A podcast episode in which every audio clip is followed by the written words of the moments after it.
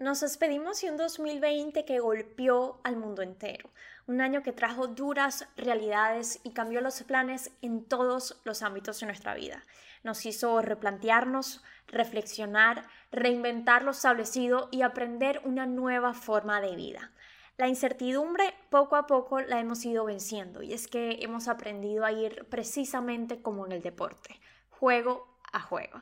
Si de algo estoy segura hoy es que el 2021 nos va a traer ilusión, emoción, el sonido del bate cuando toca la pelota. Y es que sí, oficialmente febrero nos trae el arranque de los entrenamientos primaverales la semana que viene y un opening day de temporada regular programado para el primero de abril.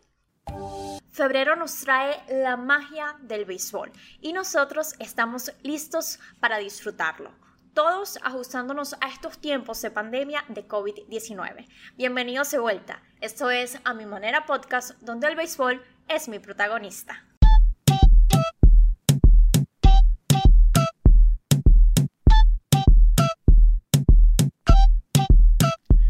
Los entrenamientos de primavera comienzan el 17 de febrero en Arizona y Florida, donde los primeros en reportarse son los lanzadores y receptores. El sindicato no aprobó la propuesta de la MLB de retrasar los entrenamientos hasta finales de marzo y el comienzo de temporada hasta finales de abril.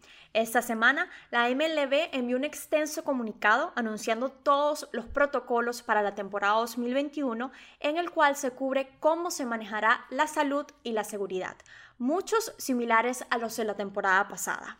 Aquí te cuento algunos. Primero que todo, antes de llegar a los entrenamientos, los jugadores deben ponerse en cuarentena de cinco días. Habrán pruebas de admisión una vez en Florida y Arizona y, por supuesto, pruebas al menos cada dos días y evaluaciones como controles de temperatura. Ahora bien, la liga está tomando medidas estrictas de distanciamiento, por lo que jugador o miembro del equipo que se acerque a menos de dos metros de un árbitro o de un jugador contrario para discutir están sujetos a expulsiones, multas y suspensiones.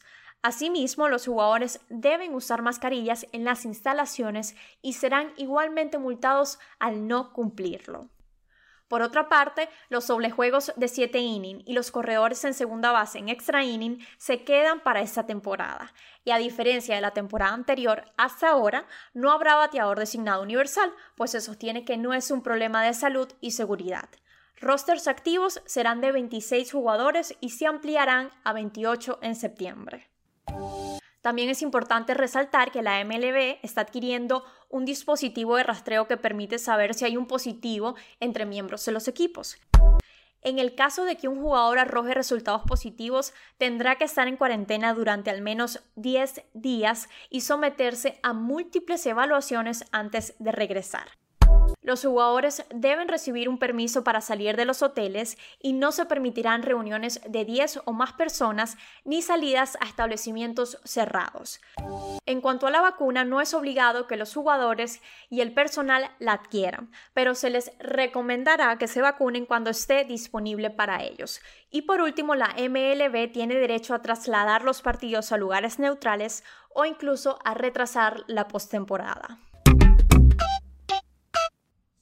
Como vemos, los protocolos de seguridad y salud son bastante exigentes, pero son necesarios cuando se viene de una temporada 2020, la cual se logró finalizar teniendo todo en contra, en medio de una pandemia que trajo desafíos, contratiempos y errores que se lograron convertir en aprendizajes porque se hizo un trabajo duro y en conjunto. Estoy segura que todo aquello vivido traerá un mejor manejo de esta situación que aún atraviesa el mundo entero por el COVID-19. Las siguientes semanas serán claves para que las grandes ligas y los sueños de los equipos terminen de definir cada detalle si se quiere jugar una temporada de 162 partidos. Hay que ajustarse a las directrices establecidas y entre las limitaciones seguir dando lo mejor de cada uno para que día a día juego a juego, esta nueva normalidad nos deje cumplir con los objetivos. Así llegamos al final del episodio de hoy. Como siempre digo, gracias por estar aquí. Nos volvemos a escuchar nuevamente por esta vía cada semana.